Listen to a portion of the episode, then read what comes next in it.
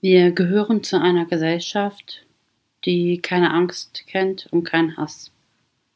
Wir wollen Gerechtigkeit und wir wollen die Schuldigen kennen. Das sind die Worte von Sidi, dem ältesten Bruder des von der Polizei erschossenen Mohamed Lamin Drameh, die in der Pressekonferenz am 31.01.2024 zu hören waren, auf die Frage, welche Gefühle sie haben, wenn sie morgen im Prozess den angeklagten Polizisten gegenüberstehen werden. Ihr hört Radio Nordpol und hier sind Kolontai, Sipurim, Käfi und Schreiberling. Wir berichten euch heute von diesem Pressegespräch und dem darauffolgenden vierten Prozesstag.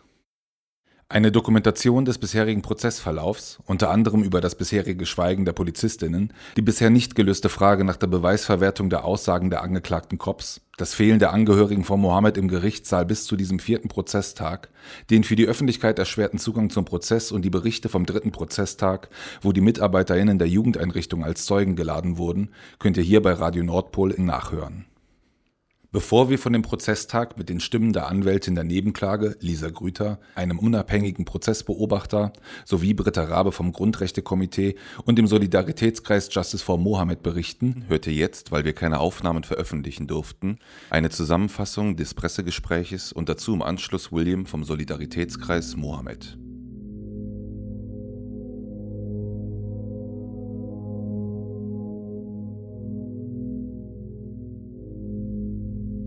An dem langen Tisch sitzt in der Mitte der Übersetzer.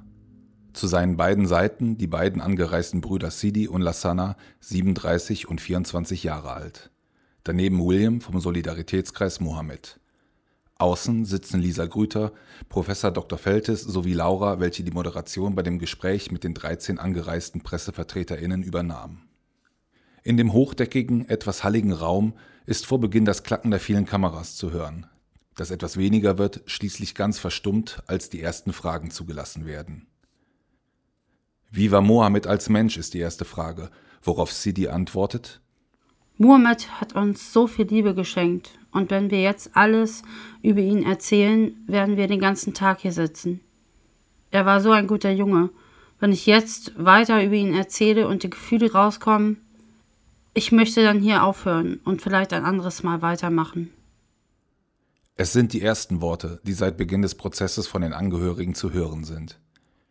Wir erfahren im Verlauf der einstündigen Konferenz nun etwas mehr vom Menschen Mohammed und seiner Familie, von denen die beiden Brüder in Wolof ihrer Sprache berichten.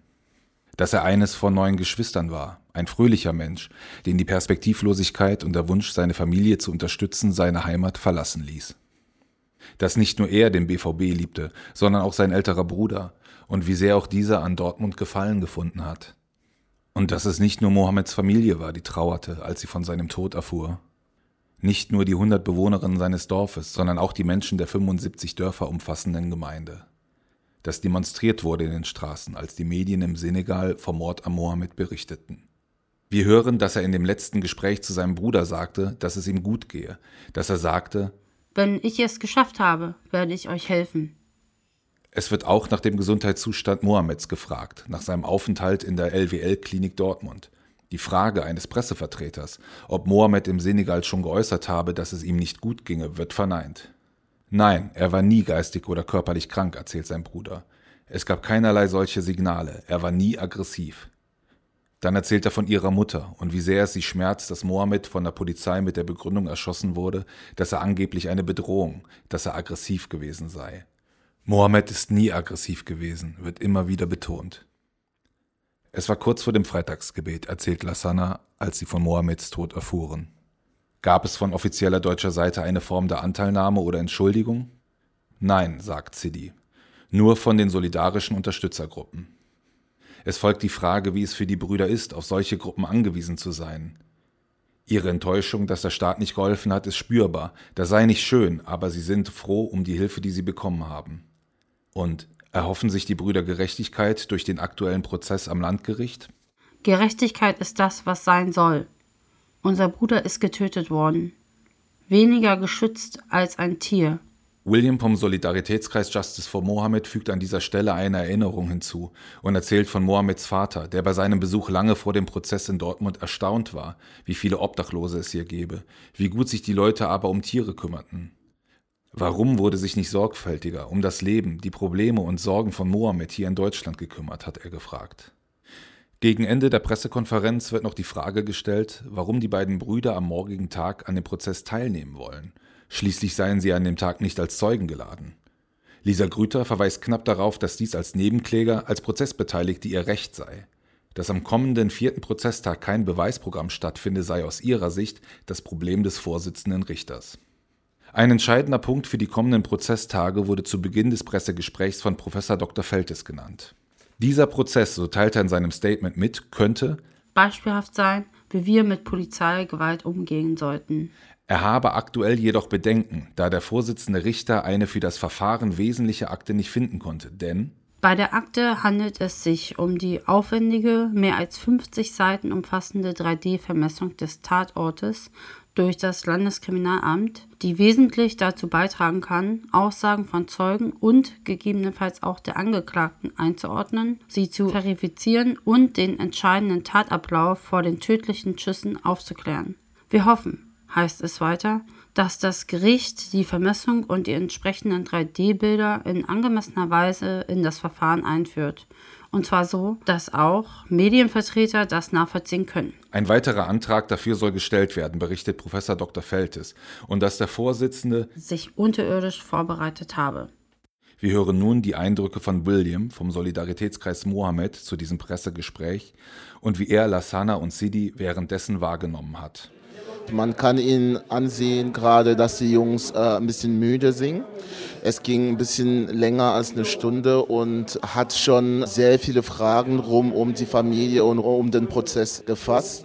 Für mich war es sehr angenehm. Ähm, wir haben versucht, sehr wichtige Fragen zu, zu umfassen, zu beantworten, ohne die Jungs zu belasten. Daher finde ich auch für die Jungs schon als ähm, interessante Vorbereitung, auch für den ersten Besuch morgen äh, am, am Gericht. Der Anwalt Herr Felters hat ja auch nochmal darauf Bezug genommen, dass er versucht hat, dass wichtige Beweismaterialien immer noch fehlen. Herr Professor Feltens und die Anwältin Lisa Grütter bedauern die mangelnde Interesse an bestimmte Punkte seitens des Gerichts. Ein Antrag wurde schon abgelehnt, Beweismaterialien auf Bildschirm zu zeigen. Das finde ich immer noch sehr bedauerlich. Und Herr Professor Feltens hat nämlich nochmal äh, bedauert, dass manche Beweismaterialien, wie nämlich Fotos aus 3D-Messungen vom Tatort, äh, nach mehreren Versuchen immer noch fehlen. Es zeigt einfach, dass dieser Fall ähm, bisher nicht so ernst genommen wird, wie es sein sollte. Wir reden gerade über eine 16-jährige Person, die so weit weg von seiner Familie erschossen wurde und die ähm, niemals mehr zurückkehren wird. Die Familie hat nämlich nochmal darauf, also das, das, das Prinzip und die Wichtigkeit der Menschen heute angesprochen. Wieso werden Menschen, vor allem Menschen, die äh, in solche Momente Hilfe benötigen, auf so eine mörderische Art und Weise dann niedergeschossen? Sie haben ja auch nochmal erzählt, was für Sie Gerechtigkeit bedeutet und auch inwiefern der Staat selber äh, Deutschland Sie gerade unterstützt hat, äh, hierher zu kommen. Kannst du das vielleicht nochmal kurz in eigenen Worten so wiedergeben? Klar, es ist von Anfang an für diese Familie Gerechtigkeit hat einfach nichts mit Hass zu tun. Ähm, sie haben immer betont, Mohammed wird nie zurückkehren. Es hilft kein Mensch, äh, hier Hass zu verbreiten.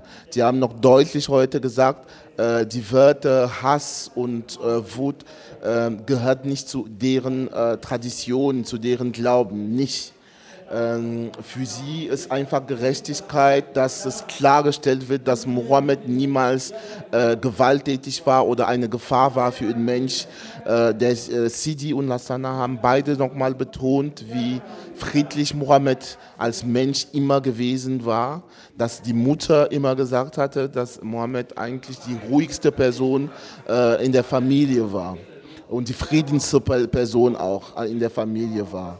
Für sie ist Gerechtigkeit heute einfach, dass Schuld erkannt wird seitens der Polizisten, dass es auch darüber hinaus, über die Geschichte von Mohammed, dass wir lernen als Gesellschaft, dass die Polizei lernt, dass die Stadt lernt, eine bessere Methoden äh, einzuführen und dann Menschen anders, besser zu behandeln. Wir bedanken uns bei der Familie und den Anwältinnen der Nebenklage, Lisa Grüter und Professor Dr. Thomas Feltes, dass wir an der Pressekonferenz teilnehmen konnten. Es folgt nun die Dokumentation des vierten Prozesstages. Der vierte Prozesstag war als kurzer Verhandlungstag von zwei Stunden angekündigt. Dass es schlussendlich nur 50 Minuten werden, hat viele Menschen doch sehr überrascht. Im Zentrum der Verhandlungen standen der Antrag der Nebenklage, die Erstellung eines 3D-Sichtfeldes der beteiligten PolizeibeamtInnen im Verhandlungssaal zu zeigen, sowie die Verlesung der Gutachten der Spurensicherung. Für die ZuschauerInnen begann das Warten auf Einlass vor dem Eingang des Landgerichtes, wie aus den letzten Verhandlungstagen bekannt, sehr früh. Die ersten Personen standen schon um kurz nach 7 Uhr vor der Einlasstür. Im Vergleich zu den letzten Prozesstagen haben sehr viele UnterstützerInnen der Familie und Nebenklage als ZuschauerInnen teilgenommen. Da die zuständigen JustizbeamtInnen nicht über die Ankündigung des Richters, die Personalausweise der ZuschauerInnen nicht mehr zu kontrollieren und zu kopieren, informiert war, verzögerte sich der Einlass, der ohnehin schon Verzug hatte. Der Einlass startete somit erst um 9.30 Uhr und die Verhandlung konnte mit einiger Verzögerung um 10.30 Uhr beginnen. Die Rechtsanwältin Lisa Grüter zum Umstand, dass die Familie am Tisch der Nebenklage im Saal warten musste, bis die ZuschauerInnen eingetreten waren, da das Gericht es bisher nicht schafft, einen rechtzeitigen Einlass durchzuführen. Ja, wir haben ja fast eine Dreiviertelstunde da gesessen, sehr exponiert. Die Presse war die ganze Zeit da, hat äh, Fotos gemacht und Filmaufnahmen gemacht. Die ähm, Angeklagten sind zum Glück erst relativ kurz vor der ähm, Öffentlichkeit reingeholt worden, sodass die Zeit jetzt überschaubar war und eigentlich eher so ein bisschen half, äh, sich mit der Situation zu arrangieren, hatte ich das Gefühl. Wobei die die ganze Zeit dann ihre Mappen dann noch vor den Köpfen hatten, die Angeklagten und drei Meter saßen und im Grunde ja nur Hände und einen Oberkörper gesehen haben und darauf gewartet haben, jetzt endlich den Menschen in die Augen schauen zu können, die ihren Bruder auf dem Gewissen haben. Als Zuschauerin bekommt Mensch bisweilen den Eindruck, dass die Öffentlichkeit in Form der Zuschauerinnen dem Landgericht als lästig erscheint. Bislang ist es nicht gelungen, Zugang zu Toiletten für Zuschauerinnen zu gewähren oder den Zugang barrierefrei zu gestalten. Ein unabhängiger Prozessbeobachter schildert seine Eindrücke. Es ist weiterhin eine organisatorische Katastrophe. Heute war es dann so, dass die Ansage von der letzten Woche, dass Ausweise nicht mehr kontrolliert werden, plötzlich nicht mehr galt, beziehungsweise dann wiederum zu Rücksprachen geführt hat und enorme Verzögerungen wieder mit sich brachte. Und das dann aber heute unter dem Angesicht dessen, dass die Familie von Mohammed, namentlich eben seine beiden Brüder Sidi und Lassana, dort oben im Gerichtssaal saßen und gewartet haben, bis dann wiederum heute auch mit einer halben Stunde Verspätung das Einlassprozedere vorbei war und der Prozess dann innen drin starten konnte.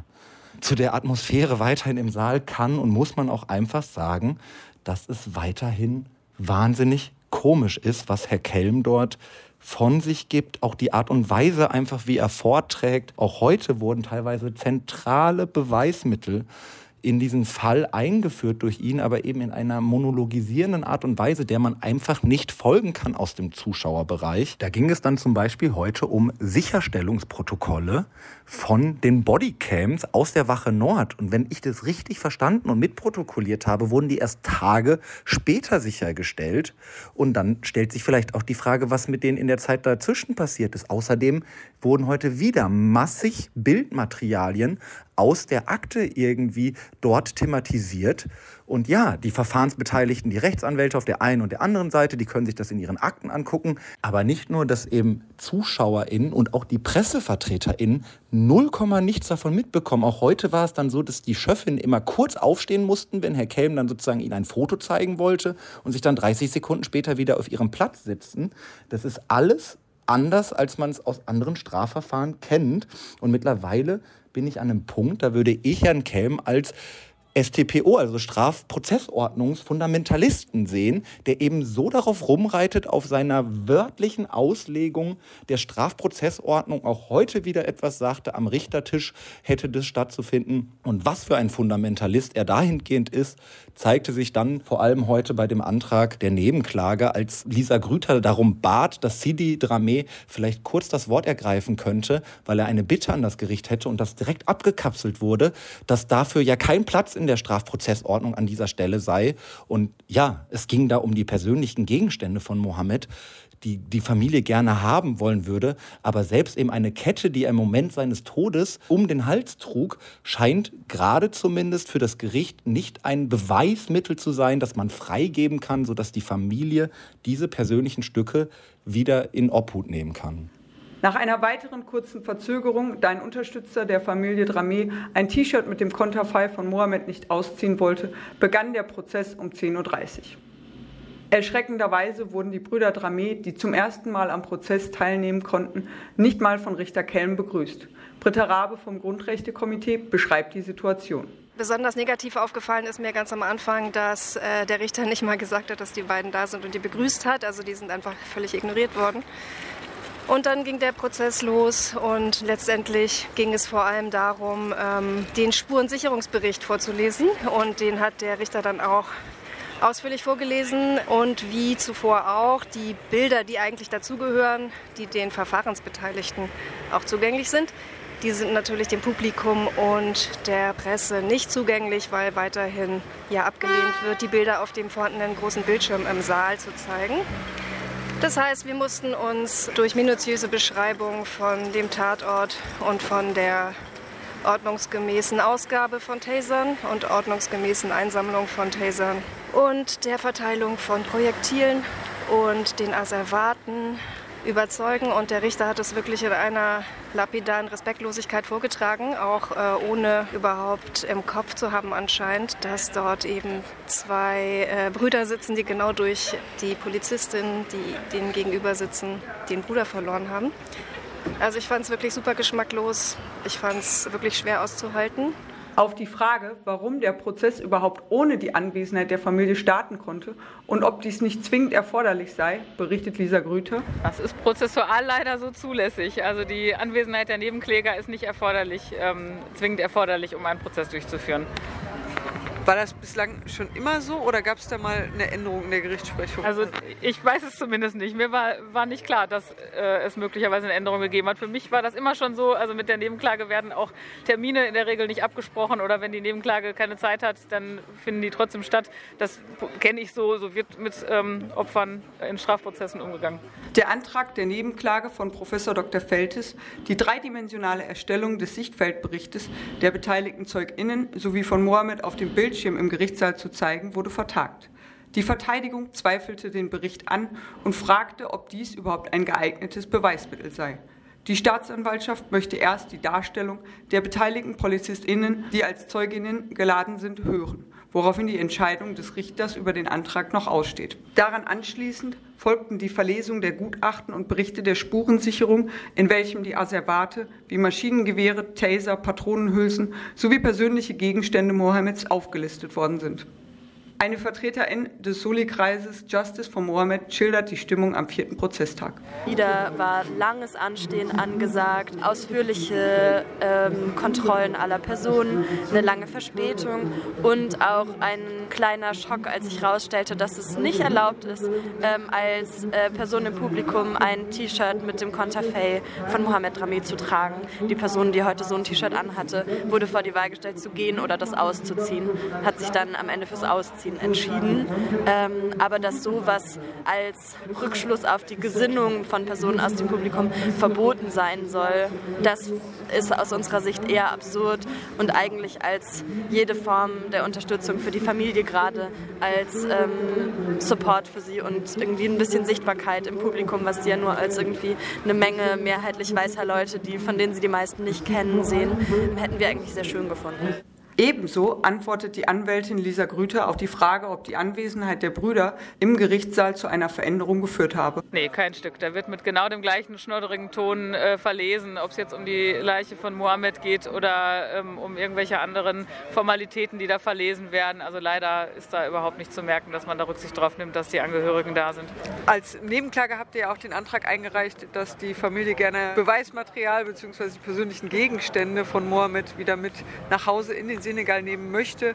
Wie hast du da auch die Entscheidung oder die noch nicht Entscheidung eigentlich äh, des Richters erlebt?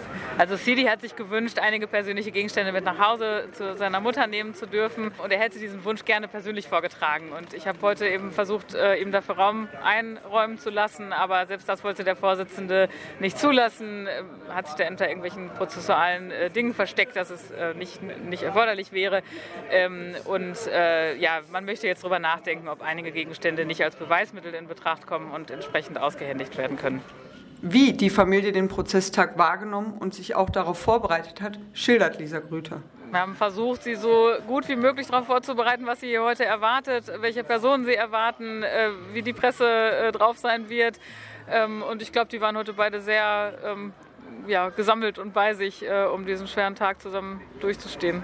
Wir danken an dieser Stelle den Menschen, die mit uns sprachen und die durch ihre unermüdliche Arbeit es möglich gemacht haben, dass dieser Fall, der kein Einzelfall ist, sondern strukturelle und rassistische Dimensionen umfasst, eine größere Aufmerksamkeit bekommt und damit überhaupt vor Gericht gekommen ist. Eine absolute Ausnahme unter den vielen anderen Fällen der durch rassistische Behörden in Deutschland ermordeten Menschen. Wie ihr den Solidaritätskreis und die Familie Dramé im Prozess supporten könnt, erläutert Alex.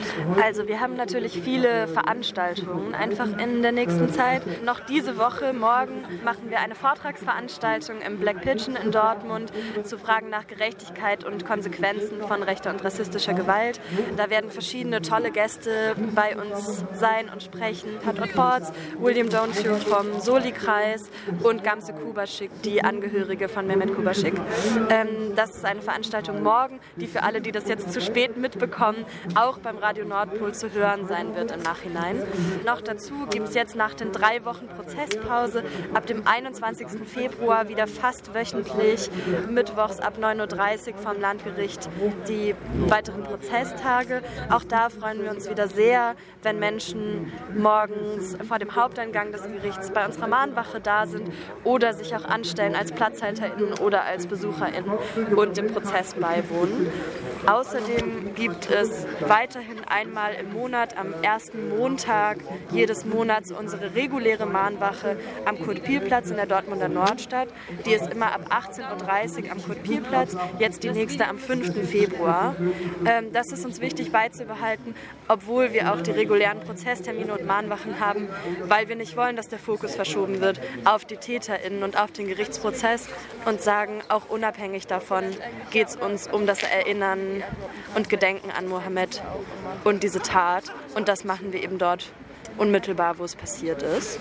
Außerdem kann man uns weiter finanziell unterstützen mit unserer Spendenkampagne auf betterplace.org oder mit einer direkten Spende an äh, Lückenlos e.V. Die Informationen dazu, wie alles andere, gibt es auch auf unserer Webseite und Social Media.